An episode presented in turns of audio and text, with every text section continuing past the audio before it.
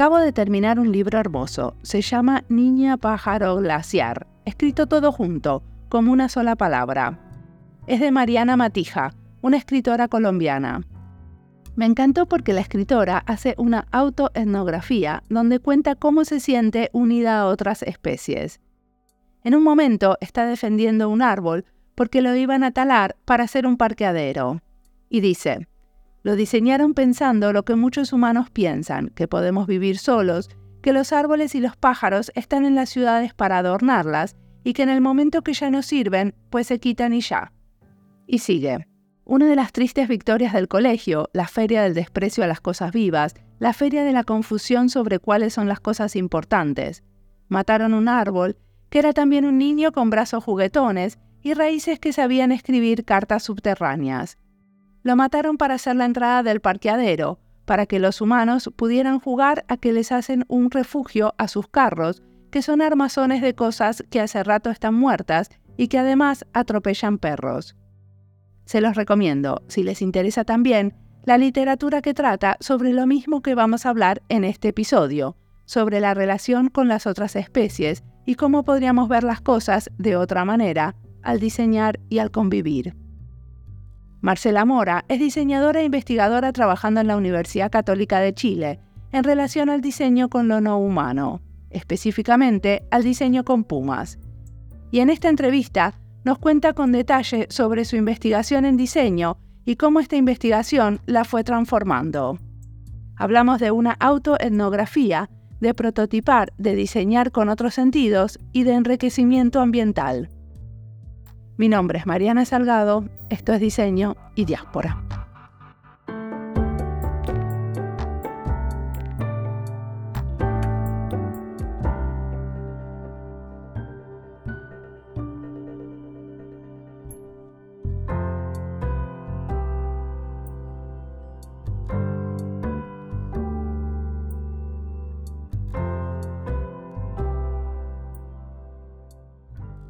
Mi nombre es Marcela Mora, soy diseñadora egresada de la Universidad Católica de Chile y actualmente también hago clases en la misma universidad, hago taller de primer semestre y mi área de especialización un poco en, estos años que ya estoy en el mundo profesional van un poco ligado a lo que es eh, el tema más que humano, el trabajo con los animales y también, porque no, un poco en salud, que si bien uno suele decir que la salud de los animales no tienen ningún punto de, encuentro.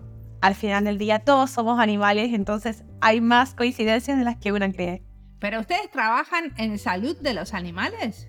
No, yo por mi parte trabajo con animales y ya también trabajo en salud. Ah, ok. Son como dos cosas aparte. Eh, bueno, entonces vamos a empezar por los animales, porque yo estuve mirando lo que hacías y me encantó que trabajaste con pumas. ¿Qué hiciste con Pumas? Bueno, voy a recapitular un poco como desde el principio porque eh, yo entré a diseño, la verdad, a la carrera del diseño sin saber mucho de qué se trataba esta carrera. Eh, la anécdota un poco que a todo el mundo le encanta es que esta carrera la escogió mi perrita. Sorpresa en ese entonces, eh, cuando yo tuve los resultados de la prueba no sabía bien a qué meterme y le di unas opciones. Y ella, por supuesto, olfateó el pellet de comida de diseño y aquí estamos ya casi eh, pues. O sea, vos le pusiste dos pellets de comida, uno era diseño y el otro cuál era. No, le puse varios, le puse uno con diseño, uno con arquitectura, uno con obstetricia y otro con biología. Había un quinto, pero no me acuerdo muy bien. Y claro, bueno, eh, estuve mucho tiempo pensando que estudiar me fue muy difícil porque siempre supe que no quería cerrarme de lleno, o sea, Siento que también estudiar era comprometerse por un lado con una cosa y dejar de hacer otras. O en ese tiempo yo lo veía así. Y le dije a mis papás que estaba muy abrumada, quien estaba ceder esta decisión. Y me dijeron que, claro, que cedérsela a, a, sorpresa a mi perrita era una idea brillante en el fondo porque ya me conocía más y que confiáramos. Así que un poco con el respaldo de, de mis padres y de mi perrita eh, entré a diseño. Y la, comida de los pellets era toda, toda igual. Toda igual, sí, no, de otra queda todo igual. Fue, fue una coincidencia o su sabiduría. Pero ahí en el fondo eh, entré a diseño y empecé a comprender también esto de, una forma distinta. En mi segundo semestre me tocó trabajar en el Zoológico Nacional. Y ahí es cuando yo dije, no sabía que desde el diseño yo podía trabajar con animales. Esto es lo que quiero hacer, a esto me quiero dedicar eh, y a esto quiero apuntar. Siempre me han gustado mucho eh, los animales, pero no como algo que uno dice, oye, mira, qué bonito, o oye, mira, no, no voy a comer animales porque en el fondo los amo mucho, sino que es un poco eh, entenderme a, mí misma también como animal. Yo siento que hoy en día cuando uno dice me gustan mucho los animales, se entiende como que les encanta hacer cariño, pero yo, creo que va un poco más allá de eso, es esta capacidad de, observarlos, me gusta verlos en sus ambientes naturales y en los naturales también. Y desde ahí entonces, dentro de diseño, conocí a Pablo Hermansen y que Pablo es mi mentor hasta el día de hoy, mi colega. Y le dije a Pablo, quiero trabajar con animales eh, me gusta, yo siento que tengo talento eh, para el tema, eh, ¿qué hago? Pablo guió ahí entonces mi proyecto de título, que fue una investigación de una perspectiva autoetnográfica con Uguiro y Maki, que son dos pumas con color que viven en el cajón del Maipo, acá en la región metropolitana. Pero no es medio raro una perspectiva autobiográfica con dos pumas. Autoetnográfica. Autoetnográfica. ¿Eso no sería sobre vos misma? Sí, porque también me tenía que investigar a mí misma un poco eh, la dificultad o algo que a veces cuando los diseñadores trabajamos con los humanos lo olvidamos, es que en todos los procesos de diseño nosotros como diseñadores también nos transformamos y tenemos que eh, ser capaces un poco de reconocernos. Y algo que a mí me gusta mucho del trabajo con animales es que tú no puedes hacer encuestas. Hoy en día muchos proyectos de diseño caen en esta herramienta de la encuesta, ¿verdad? Hicimos una encuesta a 100 personas, que son 100 personas que probablemente no siempre las vamos a conocer, pero yo no le puedo hacer una encuesta tan fácil. Yo creo que sí se le puede hacer encuesta a los animales, pero no tan fácil como enviar un link a los animales. Entonces, en el fondo, este proceso de diseño, de investigación desde el diseño, requería que yo también me transformara y me rediseñara. Por tanto, la perspectiva autobiográfica era súper necesaria para yo poder entender también cómo eh, yo estaba diseñando junto a ellos, con ellos y no para ellos, porque al final a veces los animales tienen cuerpos muy distintos. En el caso de los pumas, por ejemplo, son muy fuertes. Yo no soy tan fuerte como los pumas. Sus bocas son muy distintas, sus colmillos, sus dientes, caminan de una forma distinta. Ellos caminan eh, en cuatro patas, ¿verdad? Cuentan con cuatro puntos de apoyo y un quinto, ¿cierto? Si consideramos la cola. Yo con suerte tengo dos, y digo con suerte porque soy bien torpe. Está bien, pero ¿diseñaban con ellos qué? ¿Qué diseñaban? Ahora voy. Lo que, eh, como partimos, o sea, como partí un poco del proyecto con Willow y Maki, la verdad es que yo no tenía claro qué quería hacer, cuál iba a ser el resultado final, sino que sabía que quería trabajar con ellos. Ellos son dos pumas que han vivido la mayor parte de su vida en cautiverio Rehabilitar un puma es sumamente complejo, es muy difícil reinsertarlos en la naturaleza y eh, por tanto ellos iban a vivir todo el resto de sus vidas ahí. Y lo que yo sí sabía en ese entonces era que quería conocerlos, que quería entenderlos y me gusta mucho eh, el tema del enriquecimiento ambiental, ¿verdad? Que es diseñar dispositivos, sistemas, etcétera, que permitan que el animal tenga un mejor vivir, una mejor calidad de vida en cautiverio dentro de lo que se puede en, dentro de estas paredes. Por tanto, lo que yo comencé a hacer fue que eh, los comencé a observar. Willow y Maki vivían en ese entonces separados, pero ellos tenían una reja un poco que conectaba ambos recintos. Y esta reja, que era cierto un objeto industrial, un objeto creado por humanos, para humanos principalmente, empezaba a ser un punto donde que los separaba, pero también era un punto de encuentro en el sentido de que cuando yo fui por primera vez habían restos de pelos pegados acá. Entonces yo dije, perfecto, a ver, tenemos ciertos antecedentes, eran dos pumas matos en cautiverio. Eh, un puma tenía más de 13 años, el otro estaba recién más o menos alrededor de los 5. Por tanto, teníamos un puma que ya había recorrido algo de la vida y otro que estaba en pleno despertar sexual, en pleno, en el fondo, eh, posicionamiento de, macho en su vida, que era Maki que era el menor, y eh, dije, ok, no tengo claro cuál va a ser el resultado final, pero sí quiero hacer algo que sea parte del enriquecimiento ambiental, algo que fomente la interacción entre ambos, porque sus recintos estaban pegados, en el fondo tenían que llevarse bien. Por supuesto, algunas veces se pegaban, algunas veces también se hacían cariño a través de esta reja, Pero mi intención en un principio era potenciar eso, el que ellos se pudieran hacer cariño, el que se pudieran encontrar de una forma buena, el que pudieran jugar. Principalmente porque van a estar el resto de sus vidas juntos, por tanto, eh, la idea es potenciar aquello que les hace bien. Pero ¿por qué, ¿por qué los ponen separados? ¿Por qué no los pueden poner en, la misma, en el mismo predio? Mira, la verdad es que sobre pumas yo encuentro que sabemos muy poco. Eh, hoy en día esto está cambiando, pero principalmente era porque uno de estos pumas no estaba castrado y tener a dos pumas juntos, machos que no están castrados, puede ser conflictivo en el sentido de que comienzan a pelearse. Por tanto, se pueden terminar dañando a tal punto de que sus heridas ya sean mayores y estemos hablando de otra historia. La literatura nos ha enseñado también que los pumas son solitarios. Esto es algo que hoy en día se está cuestionando un montón si nosotros observamos los últimos, a lo mejor, documentales, los últimos registros que tenemos sobre pumas en la Patagonia, podemos decir que esto no es tan así. Los pumas eh, durante muchos años se pensó que eran animales solitarios y que querían vivir solos. Sin embargo, hoy en día nos hemos estado dando cuenta de que esto hay que cuestionárselo. Entonces ellos dos estaban separados principalmente por un tema de seguridad y de, lograr esta buena convivencia entre ellos dos sin que estuvieran juntos ni, ni revueltos. Y ahí entonces lo que yo decidí es que decidí aplicar, o sea, ver la metodología con la cual yo me iba a acercar a estos pumas y que primero es que no me cambio la ropa. En el día a día sí, por supuesto, pero cada vez que voy a ver a los pumas, mi ropa es la misma. Generalmente cada vez que trabajo con animales voy eh, uniformada con la misma ropa. Principalmente porque ellos no se cambian de ropa. Entonces a mí me hace un poco de ruido el pensar que yo sí me puedo ver distinta todos los días si ellos siempre se presentan similares o iguales. Eh, y lo mismo va en el fondo con el tema del pelo. Por ejemplo, si me baño, trato de hacerlo un par de días antes el cabello para que no tenga un olor tan distinto y tratar en el fondo de mantener esta esencia. Y por sobre todo, en el fondo, la decisión clave es que yo no quería involucrar con comida en ningún sentido, ningún aspecto. Cuando se diseña enriquecimiento ambiental, generalmente se premia a los animales o se diseña enriquecimiento en torno a lo que es el enriquecimiento de, alimentación, que son o distintos alimentos o distintas formas de comer. Sin embargo, eh, mi cuestionamiento siempre es, ¿podemos efectivamente decir que este diseño sirve? Porque si a mí me ponen una hamburguesa como recompensa a lo mejor por haber hecho tal cosa, yo lo hago feliz. Porque en el fondo, más allá del que estoy haciendo, me interesa la comida.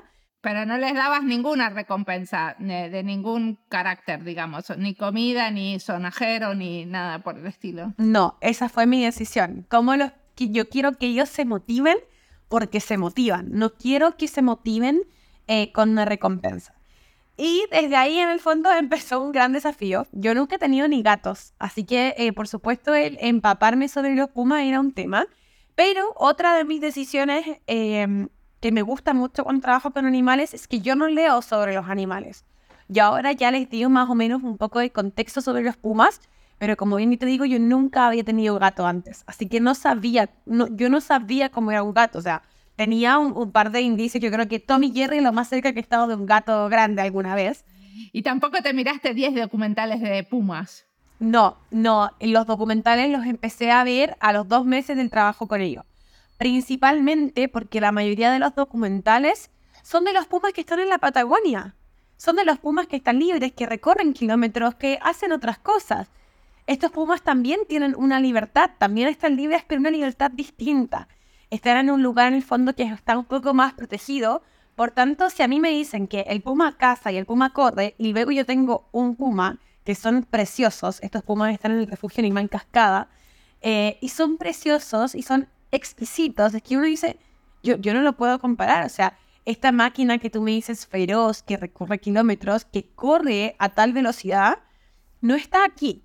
Por tanto, también eh, cuando trabajamos con animales en cautiverio hay un proceso que es fundamental, que es el observar y el diseñar sin prejuicios preconcebidos por la especie. Yo siempre cuando lo converso a veces con estudiantes, yo les digo, imagínate tú un día vas al doctor y te da, no sé, un dolor de estómago. Y el doctor te dice, ah, sí, te duele el estómago porque eres humano. Sería rarísimo. A, los humanos rara vez nos justificamos con eres humano, rara vez nos justificamos por nuestra especie. ¿Por qué entonces hay que hacerlo? Porque yo puedo decir, no, es que los pumas hacen eso porque son pumas. Como no es, no es entender la singularidad de cada puma, a eso te referís. Exactamente. Entonces el trabajo es singularizarlos y despojarlos de estos prejuicios que van por su especie y que una especie en cautiverio es radicalmente distinta a una especie que está en la vida un poco más silvestre. Por tanto, en el fondo el desafío era este de empezar a acercarse, de empezar a comprender eh, a estos pumas y con eso fue observar. Netamente ocho horas de corrido de observación, donde yo los observaba a ellos y ellos me observaban, me observaban a mí. Willow y Mati, como yo les comentaba, están en el refugio en Cascada. Eh, ahí está Kendra Inerich, que en el fondo que administra este refugio y quien es la principal cuidadora de Willow y Maki y que ella tiene una relación con estos pumas, pero brutal, es, precioso. O sea, tú la ves, ella sabe exactamente qué es lo que, eh, aquellos, a qué es lo que ellos se refieren. Yo seguramente que ustedes tienen acá y Pacha. Vos decís en Argentina, no tengo idea dónde están los pumas acá. Ah, ya, perfecto. Perdón, pero, no sé allá hay un, pumas. No te preocupes, pero en Córdoba, si no me equivoco, hay un lugar que se llama Pumacagua, donde está Caipacha, que también ella vive con esta, esta aislado, que es un puma. Y también ella tiene un poco esta, eh, logra esta conexión que es mucho mayor con estos pumas de que solamente de observarlos sabe qué necesitan. Y luego, o sea, entonces por un lado yo me enfrento con Kendra, que sabía perfectamente eh, qué querían Willy y Mackie, qué hacían, qué pensaban, y luego estaba yo, que no sabía nada. Y luego estaban ellos mirándome a mí así como, ¿qué quieres? ¿Qué estás haciendo acá? ¿Quién eres tú? Eh, ¿Qué vienes a hacer? Y ahí también era un poco de cómo yo empiezo a insertarme en este nosotros, en esta capacidad de construir un nosotros y que me reconozcan en el fondo como alguien que, que viene, que eh, quiere estar con ellos, pero manteniendo estas distancias. Y hay un poco, eh, obviamente, como mantra para Donald Haraway, quien eh, nos plantea, por supuesto, que el, para lograr coexistir necesitamos entender los límites de relación. Y yo necesitaba entender estos límites que me iban a poner ellos. Yo por mi parte no había muchos límites que podía poner porque ellos no me querían conocer a mí, yo quería conocerlos a ellos. Y eh, mediante observación, en el fondo yo traté de colocarme siempre en el mismo punto y entender un poco cómo se distribuían ellos en sus recintos, entender cuáles son sus zonas seguras. En ese entonces estos dos pumas estaban, eh, tú los podías ver desde un sendero que llevaba una cascada por tanto, los, turistas solían frecuentarlo y eh, los podían observar, pero ellos tenían zonas de seguridad, zonas donde los turistas no los podían ver, pero ellos sí veían a los turistas. Entonces, Maki, por un lado, muy reacio a conocerme, él pasaba en esa zona y me miraba muy de lejos, ahí después te puedo eh, enviar si quieres alguna foto o algo al respecto.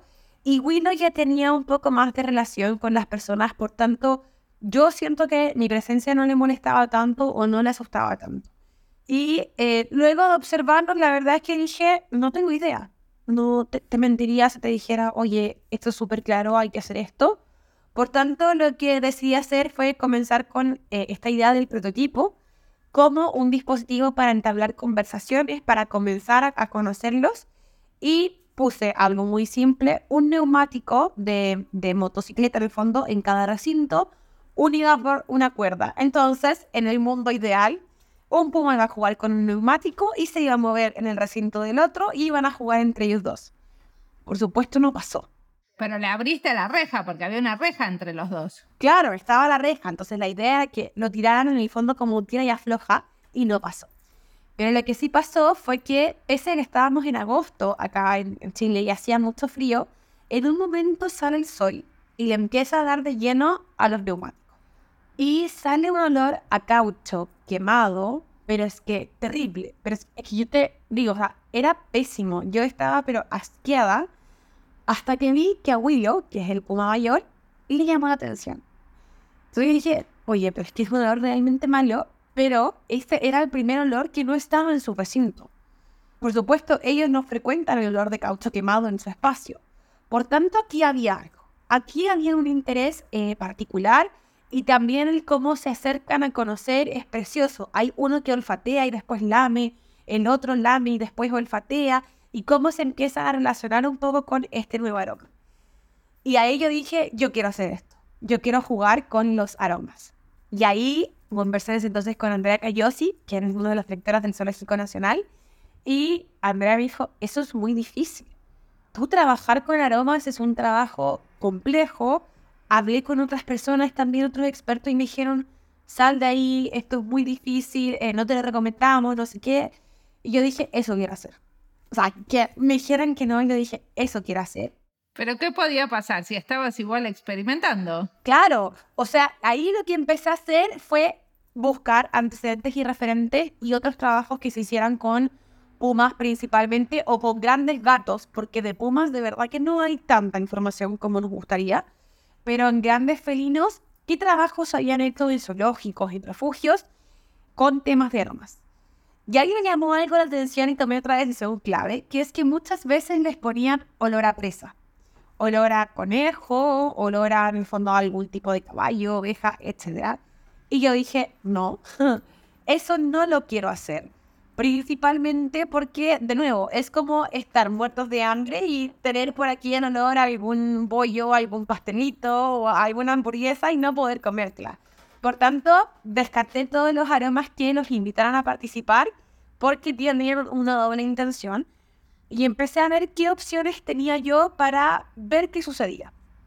Finalmente decidí hacer infusiones de lavanda y ruda y tejí trenzas con poleras reutilizadas con poleras de algodón. Todo esto muy low cost porque estaba probando y dejé las trenzas infusionarse por más de 15 horas aproximadamente y las llevé al refugio. Eh, las ubiqué muy temprano y luego esperé a ver qué pasaba.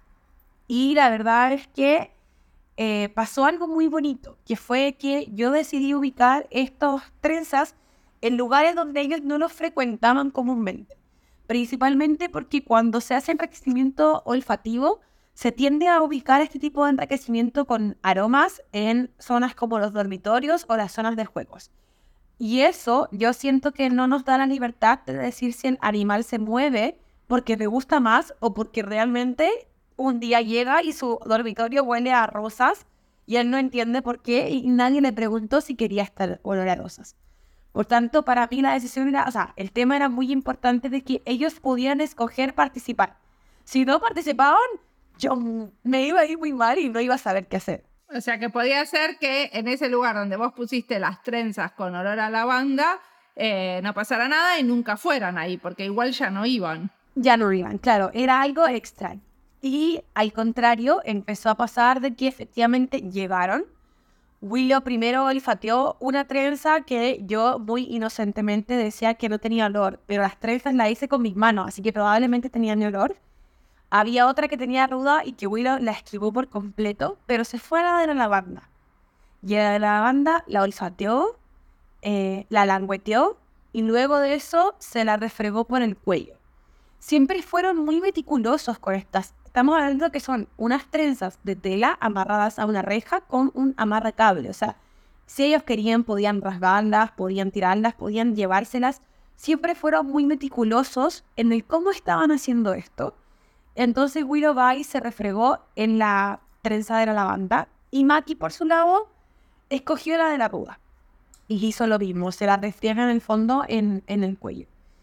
Y luego ellos se encuentran en esta reja que estaba a una distancia corta de este espacio, se olfatea el uno al otro y comienzan en el fondo a frotarse entre ellos con la reja de por medio. Aquí obviamente Willow siempre como buen alfa se pone para que Maki se, frote en, él con los cuellos y esto libera un montón de endorfinas. En el fondo es un tipo de enriquecimiento social también que se desbloquea acá donde entre ellos hay un, hay un encuentro que es bastante bonito y empiezan a jugar entre los dos. O sea que vos decís que de alguna manera este encuentro y este juego está influenciado por los aromas. ¿Entiendo bien? Sí, porque lo que pasa luego es que Maki olfatea a Willow y una vez que siente los aromas de Willow va rápidamente, identifica la trenza de la lavanda y se refriega a la lavanda y vuelve donde Maki. ¿Qué es lo que pasa ahí? Que un encuentro que antes se daba esporádicamente se dio cuatro o cinco veces en una sesión de una hora. Entonces, estos encuentros en el fondo aumentaron un montón. Y obviamente yo, pero es que más que emocionada por todo lo que haya pasado y también sin entender mucho lo que estaba pasando, porque no sabía mucho de Pumas, ahí sí empecé a buscar un montón de información. Entendí quizás ciertos comportamientos de Willow, otros de Maki, otros no mucho, y empecé a hablar con expertos. Por ejemplo, hasta el día de hoy yo no sé por qué Willow vocaliza a veces como hembra. Hace ciertas eh, vocalizaciones que corresponden a una hembra en el fondo, y él es un macho. Y hay cosas que yo creo que siempre eh, son entretenidas de, de conversar y seguir investigando, pero decidí iterar esto y hacer más trenzas un poco en esta misma gama.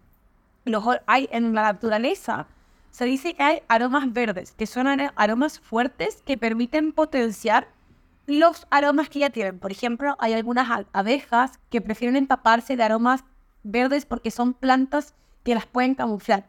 La ruda, en el fondo el cilantro, el perejil, el romero, son aromas muy, muy fuertes. Y ahí es donde yo empiezo a hacer un poco esta relación de que Maki es un puma que estaba en este despertar sexual. Y yo siempre lo describo como un adolescente que se echa Axe o algún tipo de desodorante fuerte, como todo el día para oler y para estar muy macho y es muy eh, coqueto y es como acá vengo yo, porque siempre quería realzar, de alguna u otra forma él quería realzarse. Y Willow es más viejo. Willow era más tranquilo, era más pausado, por tanto Willow era un poco más como la lavanda. Lo que decidí hacer ahí es que solamente hice aromas con, eh, o sea, trenzas con aromas verdes y trenzas con flores. Y llevé nuevas flores. Llevé, por ejemplo, eh, había algunas infusiones que eh, eran de rosa, de hibisco, y las otras eran, como decía, de estos aromas verdes que ya mencioné anteriormente. Y comenzó a pasar de nuevo esto mismo, pero la reacción fue distinta. Yo subía sagradamente cada dos semanas al cajón del Maipo. Y ya cuando llegué a esta sesión que te estoy hablando, que fue en octubre, me estaban esperando. O sea, a la hora que yo llegué, ellos estaban los dos en el fondo en una esquina de sus recintos esperando que yo llegara. Y mientras yo instalaba en eh, las trenzas, ellos estaban ahí esperando a ver qué traía yo esta vez. Y eso empezó a ser muy bonito porque yo antes tenía que alejarme de este espacio para que ellos se pudieran encontrar y refregar y para que ellos pudieran compartir. Y ahora, de un momento a otro, yo había sido, o sea, estaba siendo aceptada un poco en este ciclo. Y eh, Maki, que antes me tenía mucho miedo, estaba así como, a ver, ya, vamos, instala todo rapidito, comencemos. Y bueno, no me dieron tanto tiempo. Yo tengo esos videos, son, son bastante chistosos porque yo terminé de instalar y ellos empezaron a jugar con las trenzas. Entonces, todos los registros que tengo son yo utilizando con el teléfono porque no me dieron ni tiempo de, de, ponerlo en un trípode, ¿no? Y pasó esto. Willow va hacia las trenzas. Willow siempre tuvo la opción de ir hacia las trenzas de flores y las trenzas que tenían aromas verdes. Y Willow siempre fue a las de flores. Pero lo que pasa es que vuelve a la lavanda y desde la lavanda conoce los otros aromas. Y Maki hace esto mismo. Él reconoce la ruda y desde la ruda comienza a conocer estos nuevos aromas. Por tanto, en el fondo yo a estos aromas, la lavanda y la ruda, les puse eh, aromas ancla, un poco. ¿no? Como este aroma que te permitía desbloquear, como subir los escalones de los otros aromas, por decirlo así. Y empieza a darse esto, pero con más frecuencia y con una frecuencia que a mí me da súper poca capacidad de reacción. O sea, olfatean, se refriegan, se encuentran, eh, se refriegan entre ellos y Maki trataba de buscar en el fondo todos los aromas en los que Willow había estado y se los echaba en el cuerpo. Eh, ¿Y qué es lo que pasa? Que estuvieron así durante horas eh, jugando con estos aromas, iban a descansar, luego volvían y volvían a jugar y también empezaron a aparecer otros actores, por ejemplo, empezaron a aparecer culebras, empezaron a aparecer lagartijas, que también empezaron a subirse a estas trenzas y, de pronto había todo un ecosistema eh, en torno a este pequeño enriquecimiento ambiental que estaba pensado en pumas, pero que sin querernos se empezó a utilizar en otros animales.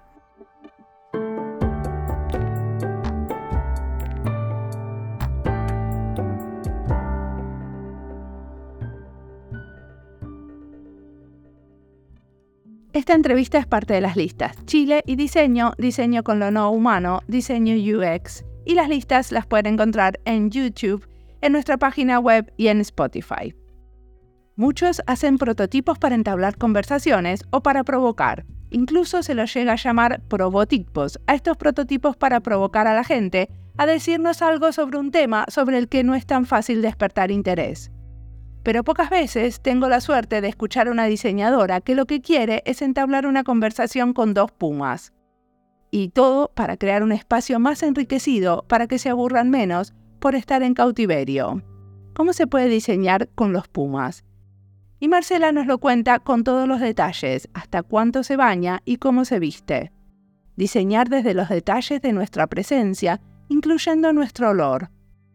Me encantó esta búsqueda que llega a tomar en cuenta mucho de lo que se nos pasa por alto, pero que podríamos prestar más atención cuando diseñamos. Diseñar teniendo en cuenta los otros sentidos, el olfato, es un tema que pocas veces salió en las entrevistas. Sabemos que algunos ponen intención en el olfato, pero todavía no muchos diseñadores se le animan a los otros sentidos.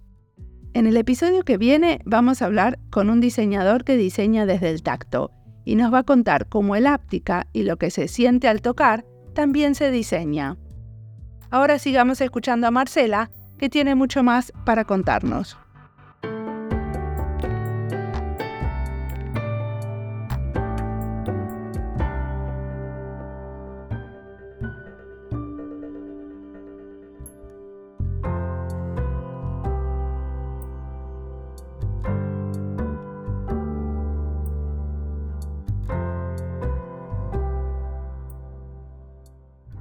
Cómo reaccionaron los pumas con que eh, las lagartijas y las culebras también tenían ganas de compartir las trenzas?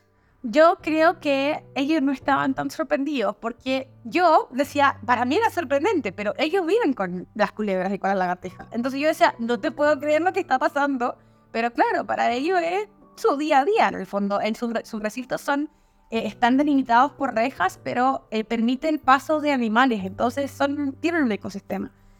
Y lo que pasaba era que ellos descansaban y volvían a jugar, ya así más o menos durante varias horas. Pero en el momento en el que yo saco las trenzas y Maki quiere seguir jugando, Willow va a quedar con la pata la pareja así. No, rotundo. Por tanto, se empieza como a desbloquear un espacio correlacional entre los tres que estaba delimitado por las rejas. Es como, ahora jugamos, ahora ya no, si ya pasó el tiempo. Eh, Maki obviamente siempre muy ansioso, entusiasmado por el juego, pero Willow era un poco más cuadrado. Y desde ahí esto fue iterar constantemente eh, y la una de las últimas eh, pruebas que hice fue un poco esta idea de ponerle a Willow solamente los aromas verdes y no se acercó a ninguno. En cambio Maki, que sí en mi fondo hacía un poco este esfuerzo por ser, como por ser observado por Willow, por ser reconocido un poco por Willow, si yo le dejaba el solo trenzas con flores, él solía resegarse en la lavanda y escogía esa y esperaba a Willow. Y desde ahí en el fondo empezaron a pasar muchas cosas que empezaron a afectar eh, el proyecto, el cambio del clima. Por ejemplo, no sé, una vez fui en enero y no sé qué es lo que pasó, porque hacía tanto calor que yo me quedé dormida y los pumas también estaban durmiendo, porque para los pumas el calor es algo que los cara, sobre todo pensando en que los pumas son un poco más nocturnos. O sea que te, te quedaste dormida dentro del predio donde estaban los pumas. No, yo, siempre fuera, yo siempre fuera, pero en, el sector. No, no con los pumas, ya, ya imagino de costa. Eh, pero en el fondo de ahí este proyecto va un poco a iterar y que también me permite a mí posicionarme dentro de este espacio relacional como alguien ya no extraño. Y en un periodo, por ejemplo, o sea, yo partí esto en agosto. De agosto a diciembre yo ya podía jugar con los Pumas y correr en el fondo cerro abajo con Maki, que es el que más le gusta correr, sin que él me mirara o sin que él se alejara. Entonces en un proceso de pocos meses logré crear y generar este espacio correlacional con ello, que lo podemos extrapolar un poco a, a los animales en cautiverio en cuanto a cómo les presentamos, por ejemplo, nuevos trabajadores, cómo les presentamos a nuevos humanos que van a estar con ellos para mantenerlo, o incluso también el cómo mediante el prototipo, eh, acá esto está más que resumido, pero cómo mediante el prototipo y mediante el diseño podemos entablar conversaciones que van más allá de las palabras. Y acá es donde lo autoetnográfico quizás cobra mucho sentido porque eh, yo dejé de hablar. Yo no tenía necesidad de hablar.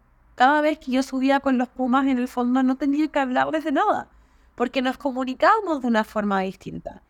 Quizás en el fondo lo que yo sí siempre hacía es que cuando subía eh, el cerro, eh, yo les, llamaba un poco para que ellos supieran que era yo que venía subiendo, pero ya no, no les podía preguntar si esto les gustaba, si no.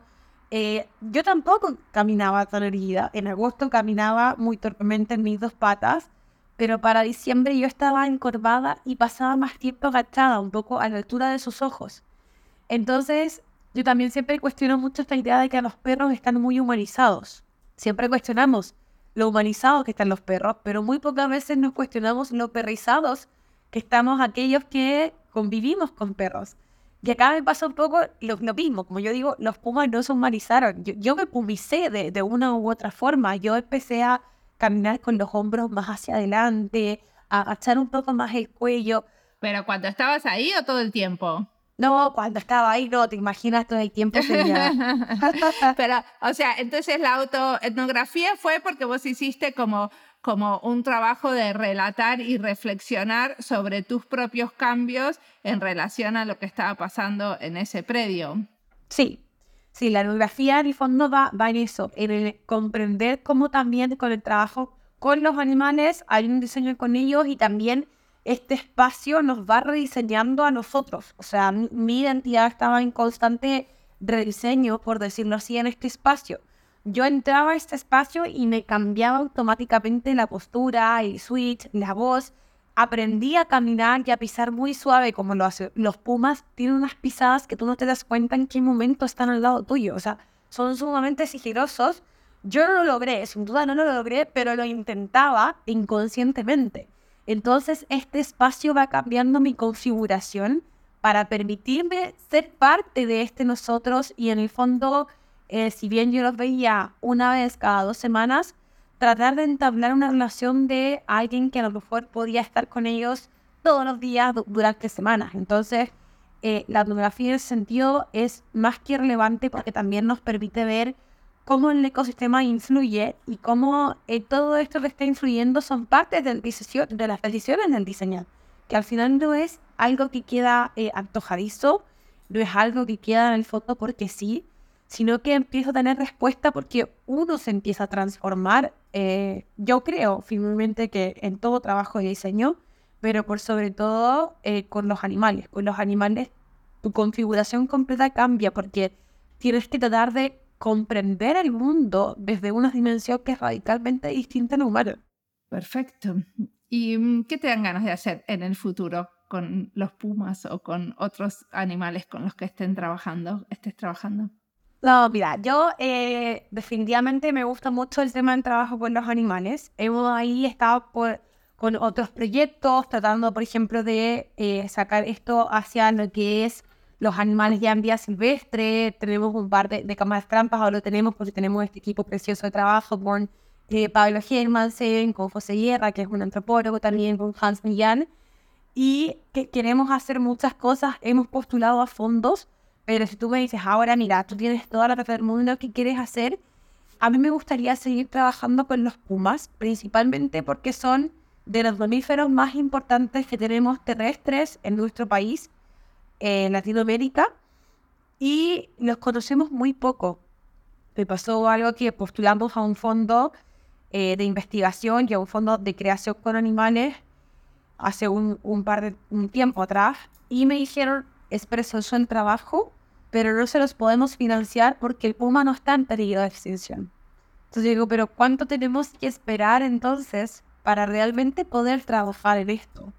Necesitamos que estos animales estén en peligro de extinción para comenzar a concientizar, para comenzar a educar, para comenzar a mostrar, porque también todos los resultados de estos trabajos los podemos llevar a las personas.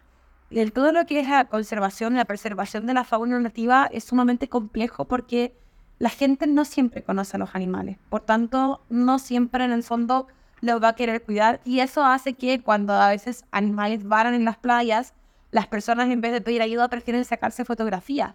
Y en verdad, no los culpo, o sea, en ese sentido, la gente quiere conocer los animales. Pero decime una cosa, ¿con los animales silvestres también hicieron experimentos que incluyeron los aromas? No, con animales silvestres lo que hemos estado haciendo ha sido un poco el tratar de registrar cómo se configuran estos ecosistemas. Entonces, por ejemplo, en el 2021 ubicamos cámaras trampas en un sector de los Andes, en la precordillera. Y ahí estaba un tema de que había unas vacas asilvestradas. Entonces que todo el mundo estaba muy preocupado porque estas vacas asilvestradas eh, vienen siendo un poco... Eh, tienen un dueño, según entiendo, pero que son un problema para el ecosistema y que las vacas en el fondo son muy malas que no me voy a, meter en, en, estos temas, a ahondar en estos temas que yo creo que los biólogos y, y las otras personas lo saben muy bien pero el ecosistema empieza a rediseñarse de una forma preciosa para que todos quepan. Entonces, tuve una misma noche, tenía, por ejemplo, zorros, vaca, eh, un par de ratones orejudos, ahí en el mismo espacio, y ellos estaban sin ningún problema. Entonces, cuando uno ponía el grito en el cielo de que había que eh, hacer algo por estas vacas porque los zorros no pasaban, los zorros era casi que las saludaban, así como, hola, ¿cómo estás tú? Y tenían estos encuentros fugaces con eh, fauna silvestre ha sido principalmente estos estudios. Si hemos pensado en empezar a trabajar un tema de aromas, de hecho una vez conversamos la opción de si es posible hacer un tipo de semáforo eh, con aromas para los animales, sobre todo que están cercanos a la carretera austral, donde pasan muchos autos y mucha fauna muy atropellada por las altas velocidades. Si existiría alguna vez alguna opción, por ejemplo, de ocupar los olfatos como una forma de decir, hey, cuidado acá, ojo con atravesar este espacio o guiarnos de uno a otro lado. Pero sí nos hemos visto un poco con esta piedra de tope que es el financiamiento, que es lo que más nos ha costado levantar, por lo que te decía, cuando trabajamos con los pumas es principalmente esa piedra de tope, que el puma es un animal que no está en peligro de extinción. Y si quiero leer, escuchar, mirar cosas sobre estos temas, ¿qué nos recomendás? Yo creo que aquí eh, hay dos cosas. Primero, entender un poco la idea de los animales eh, más que humanos o de entender a los animales en general como una especie paralela más que como mascota. Yo creo que siempre una buena base es partir con Donna Haraway para este manifiesto de las especies de compañía, porque no nos tenemos que ir tan lejos, ¿verdad? Nos permite entender al perro, al gato, como un compañero efectivamente, más que como una mascota o como alguien que está abajo, sino que nos permite desde una mirada muy fácil eh, ponernos un poco al mismo nivel. Em, otro libro que a mí me gusta mucho se llama Mentes Maravillosas, que lo escribió Kai Safina. Y lo que hace él es que empieza a buscar distintos testimonios de personas que conviven con animales frecuentemente. Y lo que lleva a él un poco al Amboseli Park en África.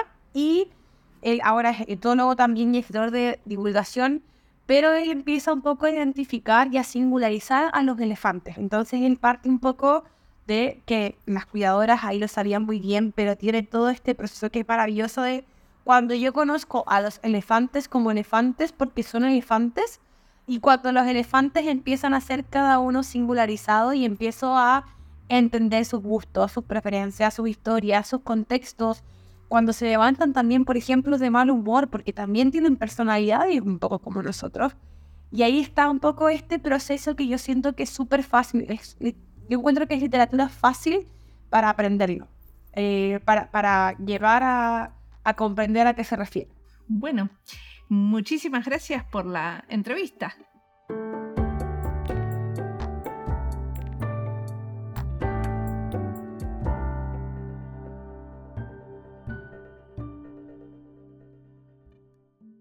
Hay un diseño que nos rediseña, dice Marcela, y no solo nos hace cambiar la manera de pensar, pero también la manera de actuar, de caminar y de poner el cuerpo. Muchas dimensiones de lo que cuenta Marcela se nos pasan a veces, como el tema de cómo ponemos el cuerpo y actuamos en situaciones de codiseño. No todo es lo que pensamos sobre un tema, sino cómo le damos cuerpo y cómo es esa misma escena que estamos proponiendo. Los detalles de ese escenario que armamos cuando decimos que codiseñamos.